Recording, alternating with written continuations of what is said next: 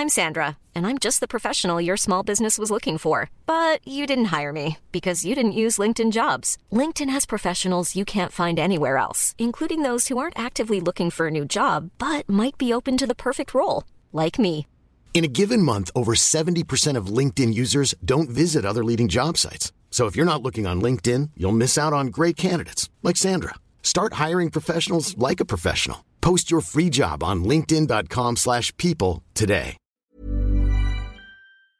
Mein Lieblingssong, der Falk und Rüll Podcast.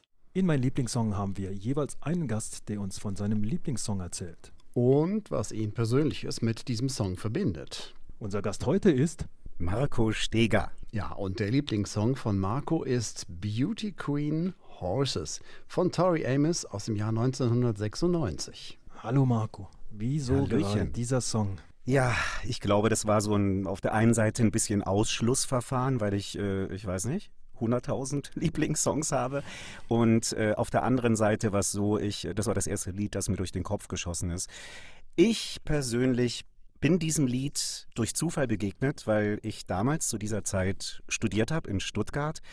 Und da hat irgendjemand, ich weiß bis heute nicht, die CD vergessen bei uns in der WG. Und die lag dann irgendwann rum. Und äh, jeder hat irgendwie gedacht, gehört jemand anders.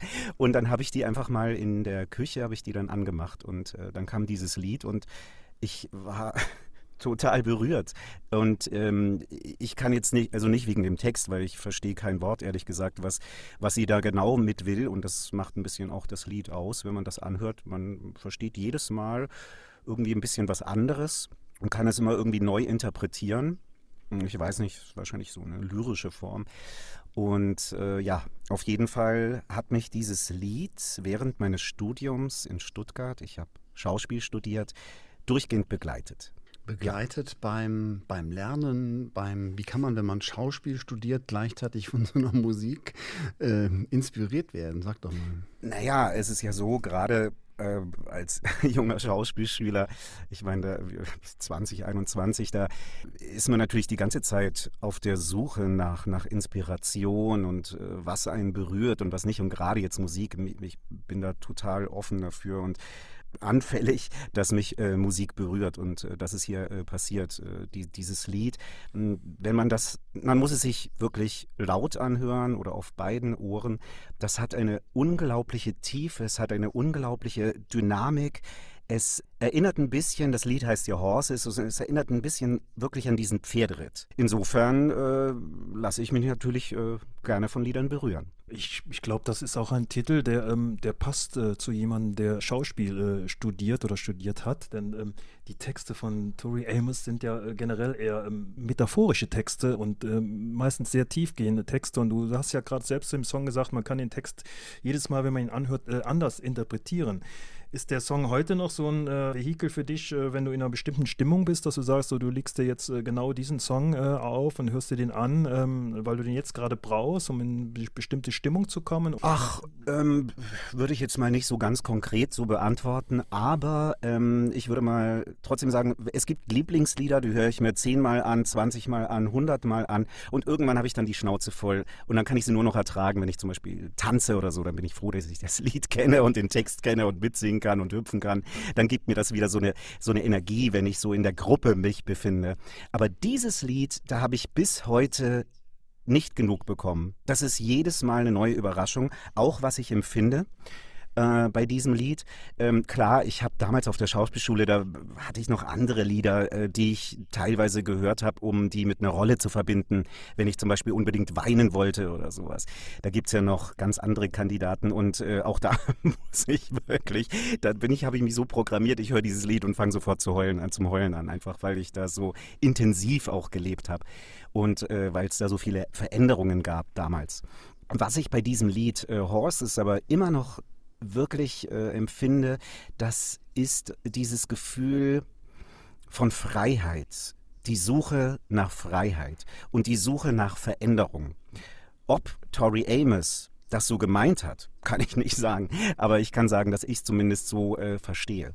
Es ist ja auch schön, wenn man das äh, selbst so interpretieren kann. Und äh, ich glaube, das ist vielleicht auch so im Sinne des Künstlers oder hier eben der Künstlerin, die vielleicht auch das so gemeint hat und auch äh, man selber dann eben was rein interpretiert und dass auch ähm, man selber das annimmt und das für sich nutzt. Und du hast gerade von Veränderungen gesprochen. Welche Veränderungen waren das denn damals, die dann da eintraten sozusagen? Naja, also ich habe das Lied, das ist ja von 96, aber ich glaube 1998 habe ich dann diese CD in der Küche entdeckt. Und ähm, ich glaube, es verändert sich sehr viel grundsätzlich erstmal, wenn man studiert und äh, danach in den Beruf geht. Beim Schauspiel ist es natürlich noch spannender, weil die äh, Chance, überhaupt auf eine Schauspielschule zu kommen, auf eine staatliche, ist ja extrem gering. Und ich war ach, so unglaublich dankbar, dass das geklappt hatte, weil ich hatte mich irgendwann entschieden, also meine Mama hat mich irgendwann so, so mit 18 oder sowas gefragt, so was willst du werden? Habe ich gemeint, ähm, Geheimagent. Ja, dann hat sie gelacht. und dann hat sie gesagt, ja, okay, und wenn das nicht klappt, was willst du dann werden? Da habe ich gemeint, Schauspieler. Und habe während des Aussprechens Schauspieler gemerkt, ja, dass ich das wirklich will. Und ähm, das war dann so, ich hatte keine Alternative. Außer Geheimagent natürlich, aber das habe ich so für mich auch ein bisschen ausgeschlossen. Und äh, habe aber auch gemerkt, ich muss mich da also ich, ich, stürze mich da rein und ich möchte gar keine Alternative haben. Ja, und dann hat es, es hat auch nicht gleich bei dem ersten Vorsprechen geklappt. Ich glaube, es war die neunte Schule und ich glaube das zwölfte Vorsprechen oder so. Und ähm, ab da war alle, einfach alles anders. Ne? Also ich war vorher nie so extrem damit beschäftigt zu überlegen, wie ich zum Beispiel über die Bühne laufe oder von A nach B gehe oder mich auf den Stuhl setze oder was ich denke, was ich fühle. Es ist ja auch eine äh, komplette psychologische Betrachtung eines Selbst. Es ist ja wie ein Spiegel, diese Schauspielschule, die dir die ganze Zeit sagt, ja, äh, da bist du jetzt aber komisch aufgestanden. Und man, denkt sich so, was, wie? So bin ich doch schon immer aufgestanden. Und das ist jetzt komisch. Ja. Und äh, äh, dieses Bewusstmachen, das ist, ich meine, wir alle treffen immer wieder auf, auf so Momente, wo wir uns bewusst werden, wie wir funktionieren und so. Und da war das tatsächlich aus dieser Naivität und aus dieser jugendlichen Unschuld heraus plötzlich die ganze Zeit beobachtet, kontrolliert und beschrieben zu werden. Das ist diese eine Veränderung natürlich. Und auf der anderen Seite, wir wussten alle, wir sind in dieser Schleuse, Schauspielschule, und keiner von uns wusste, werde ich jemals in diesem Beruf Geld verdienen? Wird das klappen? Wir haben überlegt, so ähm, dieses Erstengagement war ja auch so wichtig. Das ist ja auch eigentlich das Ziel der Schauspielschule. Und auch da wusste keiner von uns, ob wir eins kriegen werden. Und äh, diese, ja, es war so eine Schleuse, auch so ein Schleusengefühl. Und alles, was wir so gemacht hatten, ähm, also in der Schauspielschule ist es ja wie so eine kleine Bubble und eine kleine Familie. Und wenn wir weg waren, das ist so, also ich würde mal sagen, man hat die ganze Zeit das Gefühl, man ist auf Drogen und alle waren irgendwie aufgedreht und jeder wollte sich irgendwie, ich weiß auch nicht, irgendwie so nach außen darstellen. Und äh, die Nächte gingen sehr lange. Und äh, oft war es so, dass in unserer besagten WG endete es oft mit, wir haben dann irgendwie, keine Ahnung, immer noch was zu essen gemacht, meistens so Hotdogs oder irgendwas oder Spaghetti mit Ketchup. Und da haben wir dann auch immer gerne diese CD angehört. Also ich habe sie jedenfalls gerade angehört. Das, das ist spannend, Marco. Jetzt äh, bist du äh, Schauspieler geworden und irgendwie auch ein Stückchen Geheimagent als Schauspieler. Ne? Zumindest kann man die, die, die Rolle ja auch jederzeit äh, spielen. Und ähm, als, als Geheimagent hast du zumindest äh, diese, diese CD gefunden vor 25 Jahren jetzt. Und ähm, ist, es, äh, ist die jemals dahin zurückgekommen, wo sie hingehört? Ist die noch heute in deinem Besitz oder, oder hat jemand Die ist gesagt, da, wo sie hingehört. Sie ist bei mir, ja. ich bin mir nicht mal so sicher, ob die Person, ich, also was mich interessieren würde, wem sie gehört. Ne? Aber äh, auf der anderen Seite, nee, die, das ist, die ist bei mir und die wird auch nicht mehr weggehen. Das war ja auch die Zeit Ende der 90er, äh, wo, wo wir auch nicht wussten, also ob das Bankensystem zusammenbricht. Und dann war ja, glaube ich, 2000 äh, äh, diese Sonnenfinsternis.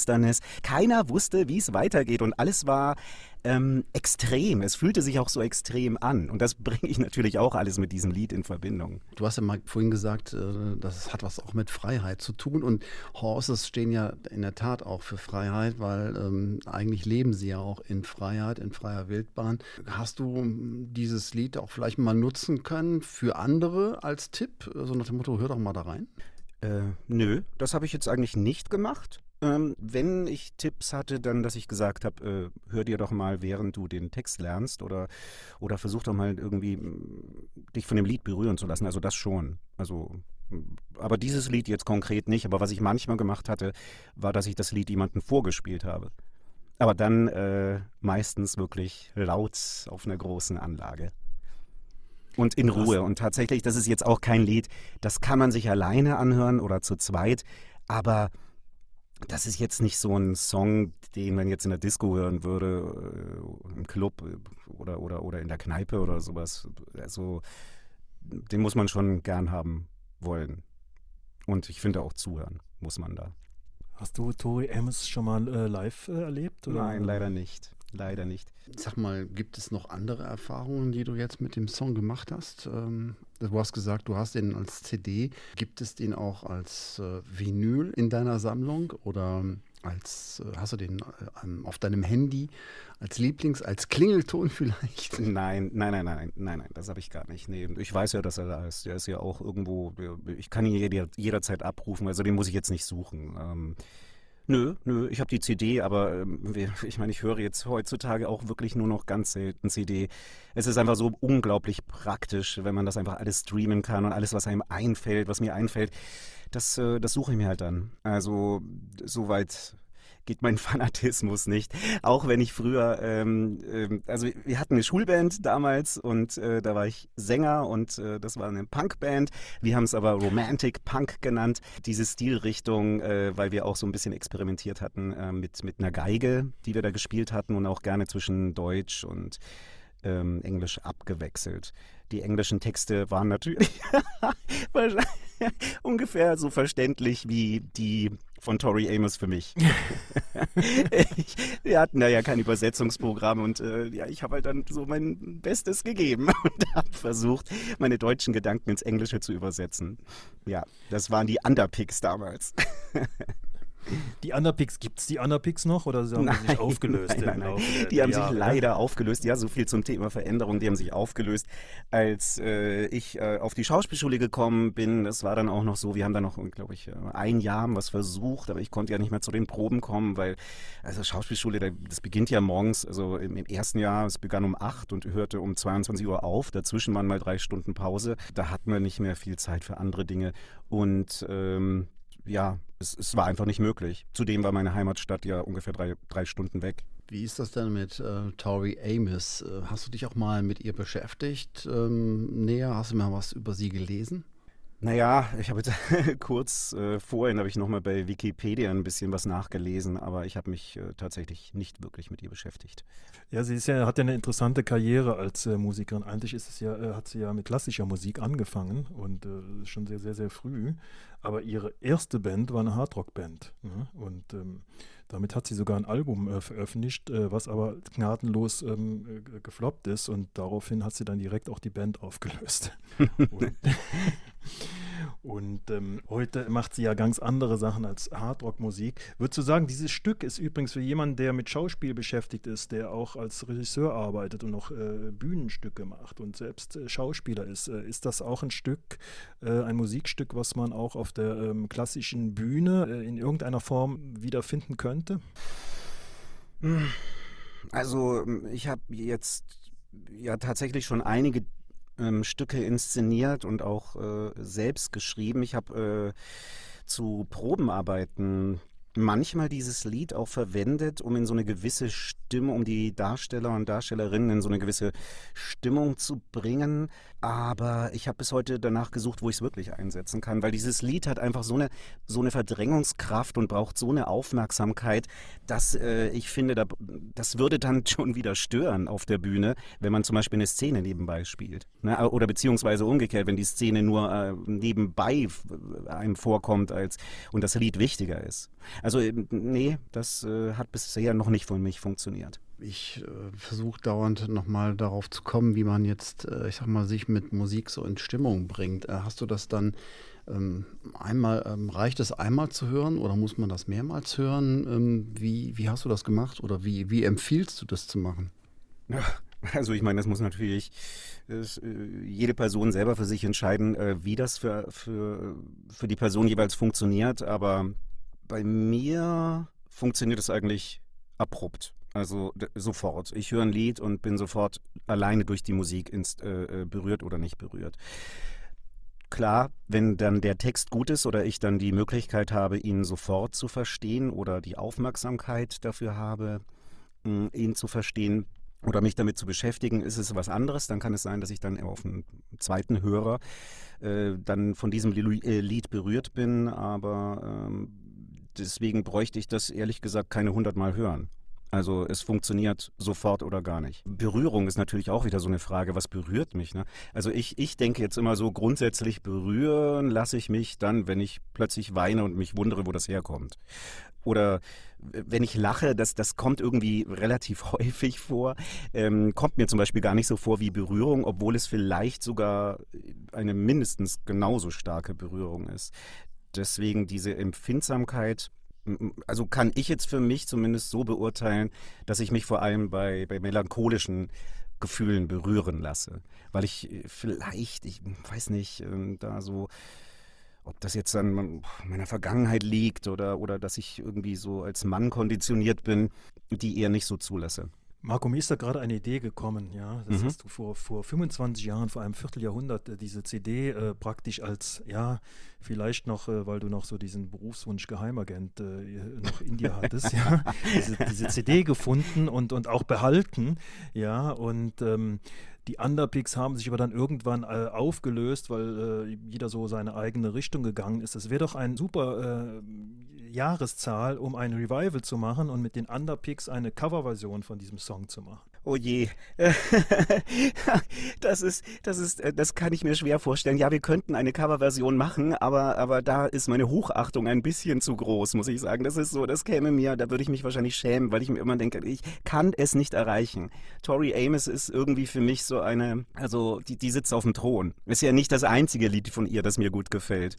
Und äh, jeder, der dieses Lied hört, oder jede Person, die dieses Lied hört, ähm, wenn man da die Aufmerksamkeit drauf wendet, wie, wie Tori Amos zum Beispiel ihre Stimme und ihren Atem anwendet, wie sie immer ähm, lauter und leiser, also das ist so, das kommt von ganz tief innen, wie, wie sie das singt. Das ist nicht gemacht und das ist, muss auch nicht schön klingen in dem Sinne, aber schon allein wie sie einatmet und ausatmet, das ist so unglaublich spannend und erzählt eine, eine ganz tolle Geschichte. Das könnte ich irgendwie gar nicht. Also ich könnte es vielleicht mit, mit Texten, die von mir kommen oder mit Texten, mit denen ich mich sehr, sehr, sehr lange beschäftige. Aber das, was sie ausstrahlt, puh, schwierig. Zudem ist es ja fast nur Klavier. Manchmal, wenn sie es live singt, dann äh, hat sie noch Percussion und sowas dabei. Aber in dieser Version, die ich jetzt vor allem meine, also die, äh, die Albumversion, auf der Boys for Pelé, glaube ich, ist es drauf, da ist, glaube ich, nur Klavier. Aber sie setzt es sehr vielseitig ein. Ja, sie inszeniert sich ja auch mit Klavier eigentlich auf ihren äh, Live-Shows. Ähm, aber ich habe noch eine andere Frage, Marco. Hättest du jemals gedacht, dass du mal äh, eine gute Viertelstunde über einen Song sprechen würdest? Äh, nee, aber ich habe ja auch mehr über mich geredet. das passiert ja öfter. Ich glaube, also jetzt, das betrifft natürlich wieder nur mich, ich lasse mich vor allem von zwei Dingen berühren. Das eine natürlich diese Freiheit und Veränderung, ähm, diese Freiheit auch die Veränderungen zuzulassen und nie starr zu bleiben. Das ist etwas, was mein Leben grundsätzlich ausmacht, weil ich glaube, ich bin in sehr starren Familienverhältnissen so äh, aufgewachsen. Und äh, das ist für mich auch immer ein Kampf. Und äh, ich hatte irgendwann mal so, so ein Interview, glaube ich, gehalten äh, in Bayreuth. Ähm, und da habe ich gesagt, Bayreuth ist ein, eine Stadt mit Widerhaken. Es ist eine unglaublich tolle, ganz liebevolle Stadt und ich liebe es zurückzukommen. Also ich liebe Bayreuth, glaube ich, mehr mittlerweile, als ich damals, als ich dort gelebt hatte. Und ja, und da musste ich aber auch schon kämpfen, um rauszukommen. Ich muss immer sehr viel kämpfen. Also jeder, ich, es gibt so viele Menschen, die kämpfen, aber ich bin tatsächlich irgendwie so ein Kämpfer und ich lasse das zu. So, also Freiheit und Veränderung. Und die andere Sache, die mich berührt, ist, äh, wenn man Lieder grundsätzlich auf zwei verschiedene extreme Arten interpretieren kann. Ich habe ja äh, so im Vorfeld, als wir über welches Lied ich mir aussuche, hatte ich ja auch noch ein anderes Lied zur Auswahl und ähm, dieses Lied könnte man sowohl auf Geburt als auch auf Tod zum Beispiel interpretieren, müssen wir jetzt nicht neu eröffnen. Es ist ein anderes Gespräch, wenn sich jemand anders dieses Lied aussucht. Aber das berührt mich auch sehr, weil das, was dazwischen passiert, ist einfach das Leben. So. Ne? Und diese extreme Interpretation, jemand stirbt, aber beginnt zu leben oder jemand beginnt zu leben, um irgendwann zu sterben. Und das dazwischen, dieser Atemzug, diese ganzen Atemzüge sind das, was wir so leben, sind das, was uns ausmacht, wo wir die Möglichkeit haben, uns zu verewigen oder Gutes zu tun, für andere Menschen da zu sein, Spuren zu hinterlassen. Das ist einfach die andere Position, die mich persönlich sehr berührt. Das war mein Lieblingssong, der Falk und Rüll Podcast. Planning for your next trip? Elevate your travel style with Quince. Quince has all the jet setting essentials you'll want for your next getaway, like European linen, premium luggage options, buttery soft Italian leather bags, and so much more. And is all priced at 50 to 80% less than similar brands. Plus, Quince only works with factories that use safe and ethical manufacturing practices. Pack your bags with high-quality essentials you'll be wearing for vacations to come with Quince. Go to quince.com slash pack for free shipping and 365-day returns.